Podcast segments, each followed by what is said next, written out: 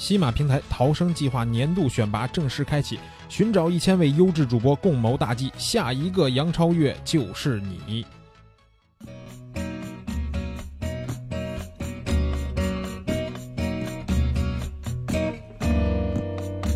每天五分钟听段子学摄影，大家好，我是老衲，欢迎收听摄影刀逼刀。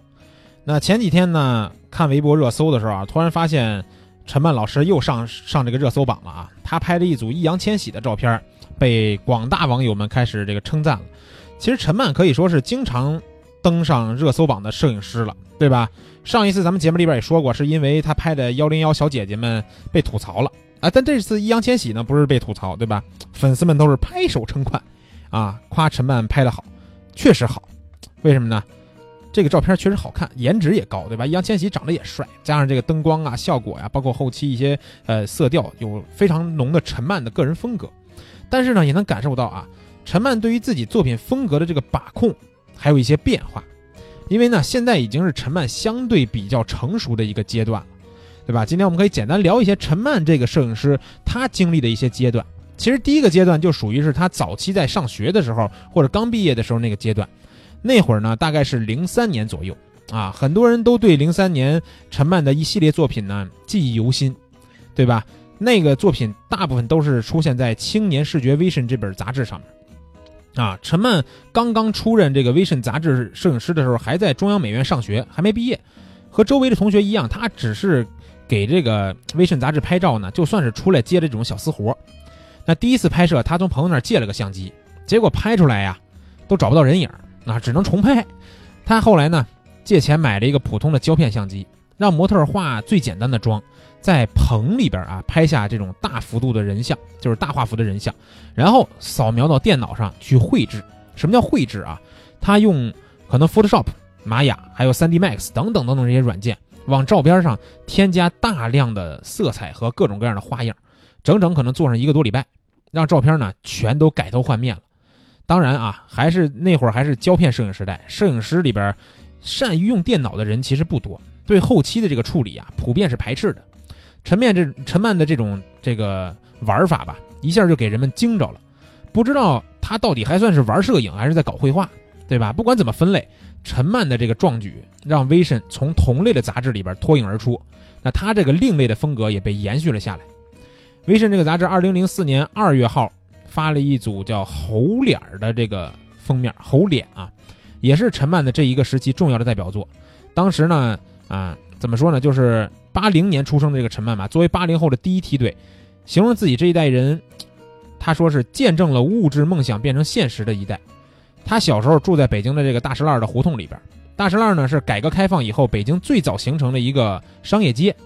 那陈曼记得，在自己幼年的某一个时刻，周围突然冒出来很多万元户，中国人对钱的概念呢，一下就改变了。于是他就用猴子来比喻这种新式的暴发户，作为自己成长记忆的总结，他在模特脸上后期绘制出了很多这种猴脸的花纹，让他们头顶上一些啊镶满钻石啊，面部被钻石棱角啊刻的到处都是的桃树或者桃子去环绕啊，也是做的很炫。同时，他在给《Vision》杂志拍封面的过程中，还结识了一个跟他后来的发展可能说密不可分的一个人，就是李东田。东田造型大家可能都听说过，对吧？李东田当时就鼓励他说，让他给东田造型的一些模特去拍一些照片。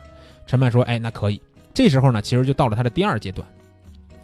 第二阶段啊，就是去跟李东田合作。他第一天，陈曼第一天给李东田工作的时候，一口气拍了好几个模特，像刘丹、春晓、吕燕。啊，都是在他的镜头底下拍过的。李东田当时刚从纽约回来，他正感受着这种极简风格的一个强烈的影响。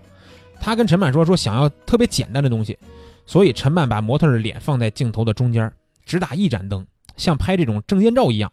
拍完了模特的一组正面之后，李东田跳出来非常激动地说：“哎，就这样，非常好，对吧？特别美。”陈曼呢，就这么迈进了自己摄影的第二阶段，就是时尚 beauty 的时期。那大头照系列就是这一个时期的首类代表，他从一个极端跳到了另一个极端，极简、极直接，几乎毫无后期，啊，当然我们这说的后期，也就是没有那些添加的一些元素，对吧？大概的皮肤可能还是要处理嘛。那陈曼非常喜欢这种极简的大头照，里边的其中一张就是春晓的一张，春晓呢涂着黑色的口红，白色的下眼线，头发梳得一丝不苟，两个眼睛直勾勾目视前方。陈曼说：“说我拍的时候觉得他特别像一只大白萝卜，啊，他一边回忆着，一边就哈哈大笑起来。”春晓算是陈曼职业生涯里边拍的第一位模特。陈曼评价春晓说：“她长得比较有灵气，啊，一直拍很美丽的照片。那次也是陈曼第一次看到春晓拍这么简单的东西。真正打动他的地方，其实就是春晓展示出来一览无余的一种平静感。人类最可贵的气质，就是能平静地面对自己。个人气质是陈曼非常敏感的一个东西。陈曼说自己在观察人这方面精力特别旺盛，看到一个人，他就会在脑子里边去设计怎么去塑造对方。”他说：“人是有生命的，每个人都不一样，特别有意思。他也从来不畏惧那些，啊不熟悉的、形象模糊的，或者一些各种各样的被拍摄者。他对自己的驾驭能力非常自信。他说他从两岁就开始学画画了，一直画人。他说，你知道拿笔在纸上把人给刻画出来，比拍照片难多了。按快门有什么捕捉不了的呢？对吧？他特别满意自己刚刚完成了一次拍摄，对象是李宇春。”他自我评价是拍的挺像他的，啊，说李宇春比较特殊，一直没有人把他的气气质准确的刻画出来，不好拿拿过去的任何人来概括他，啊，但我这次拍的很顺。那陈曼跟李冬田合作以后，除了拍一些极简的人像，陈曼也越来越多的，啊，被一些时尚媒体或者是明星去拍一些时装大片对吧？他和范冰冰这个组合很快就引起了人们的注意。谈到这个事儿，他其实说的轻描淡写，他说其实我帮他拍的形象照也是千变万化的。但是呢，冰冰她一直指定我拍，一直寻找和磨合，拍着拍着就拍出来了。这就好像看中医一样，你一直找一个人看，他就能了解你身体的变化过程。你今天换一个，明天换一个，自己呢就乱了。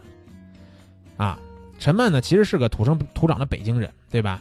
他没有什么海外的生活经验，也没有追随欧美摄影流派的这种性质。他是个就是我们说的北京的地道孩子啊。他他对自己的经验和记忆特别有情感。当他逐渐的获得很多这种品牌或者是国际时尚杂志的信任之后呢，他开始着手去创作自己的中国当代背景下的当代面孔系列。这个系列作品大家应该都看过，啊，在这个系列里边，他让模特出现在胡同口、四合院里边、外滩的江边上、长城上边，还有天安门前面或者中央电视塔这个大楼旁边。他说自己当时还冒了一些风险，当时时尚摄影师们大多数还在追着一些这个欧美啊、日韩呀去学习。他做的这个尝试呢，难度比较大，拍不好就特别土，因为没有可可以模仿的先例。当然，后来他也很得意自己开创了这个先河。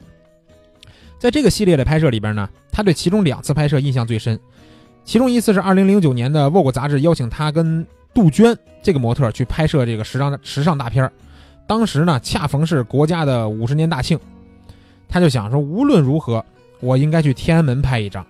拍摄当天，很多人出动。啊，穿衣化妆准备了很久，到这个天安门城楼底下，他几下就拍完了。四周的解放军战士甚至还没反应过来。普通情况下啊，天安门这个门口是禁止拍摄取景的，或者说拍完以后啊，有小战士也会过来问他们说：“你们是在拍拍婚纱照吗？”等等的，可能会看你的照片。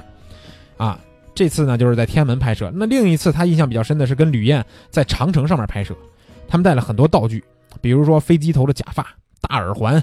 紧身裤，还有双卡录音机、大哥大等等，你们一定有印象。吕燕抱着一个大录音机在长城上面那张照片，对吧？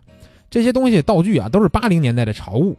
陈满说，准备这些东西其实并不需要做什么功课啊，因为那是我们唯一有感情的时尚记忆。拍摄那天呢，游客也是围的里三层外三层，很多人举着手机一顿猛拍。在前两个阶段的创作里边呢，陈曼涉猎了许多不同的风格。他说：“我一点都不叛逆，可随和了啊，超级没有计划。”超懒，但是他同时又承认，在前两个阶段当中，自己一直试图解释我是谁这件事儿。一开始呢，别人说他不是摄影师，于是他就去拍了一些极简的大头人像，啊，后来呢，别人说他是拍美容的，然后呢，他又去拍了一些服装大片儿，别人说他只会棚拍，然后他就创这个创作了当代中国这种外拍系列，他尝试了每一种可能，直到大家都信任他、认可他。他才感到一种前所未有的自由，这样就到了第三阶段。这时候他能够创作一些完全属于他自己的作品了。当然，这些作品呢，还是，呃，应各种各样的客户需求创作。陈曼其实不拒绝商业，他说我跟客户的配合度很高。现在没有所谓的纯艺术家，艺术家也挺挺商业的，因为商业最大的特征就是复制。陈曼呢，从2008年开始对佛教和道教感兴趣，端倪居然是受到了自己在家帮忙的这个阿姨的指导啊。这阿姨因为一次经历生死的变故，开始信仰佛教。一直以来呢，陈曼都是这种环保积极分子。接触了佛教以后，他觉得自己以前这种唯物主义思想教育，认为物质决定意识啊，以物质为导向，欲求过度，造成环境破坏，才让世界变得不好。如今呢，欧洲人也发现自己不对了，没招了，开始研究佛教，找科学依据解决问题。他相信科学是一个中性的东西，不能用的太过。他自己是中国人，能够从这种传统文化里边去吸取更多的营养。啊，那在五行作品里边，他也用了一些这个呃人呐，或者是自然呀等等的这些东西，去表达他想的这种环保的意识。对于这些作品啊，陈曼其实不担心说理解障碍的问题。经常就会有人说说艺术家拍的东西或者画的东西，大家看不懂，对吧？你看不懂，那就是艺术。其实不是这样啊。他说水呢就代表全球变暖，土就代表白色污染，火就代表战争。他照片里边用的这些元素，所有人都看得懂。啊，他说我说的都是大白话，啊，极其不隐晦的直接的表达。那人变得越来越红以后呢，质疑的声音就越来越少了，人们更看重他的成功，把精力放在模仿上。啊，陈曼倒显得挺轻松，说这是好事儿啊，有人模仿我是表达一种肯定。但是呢，我一直在变，每天睡觉之前脑子里都会蹦出来一些新的想法。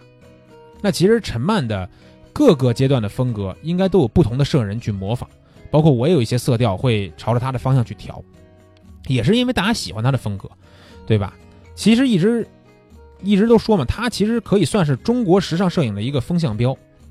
有人说智能手机时代啊，苹果来定义手机应该是什么样的，那陈曼其实就是那个定义时尚摄影方向的人。原来呢，这句话是在中国说，现在影响的范围越来越大，全世界各个地区对陈曼的认可和评价都在提升。那听完这期节目呢，我也想告诉大家，就是成功呢，有时候不一定能复制，因为每个时代都有不同的特点。但是每一个成功的故事，也许都会让我们发现一些我们不具备的特质，去学习去改善，不一定能成为下一个谁谁谁，但是应该会让我们自己变得更好。行了，这期节目就是这些，咱们下期见。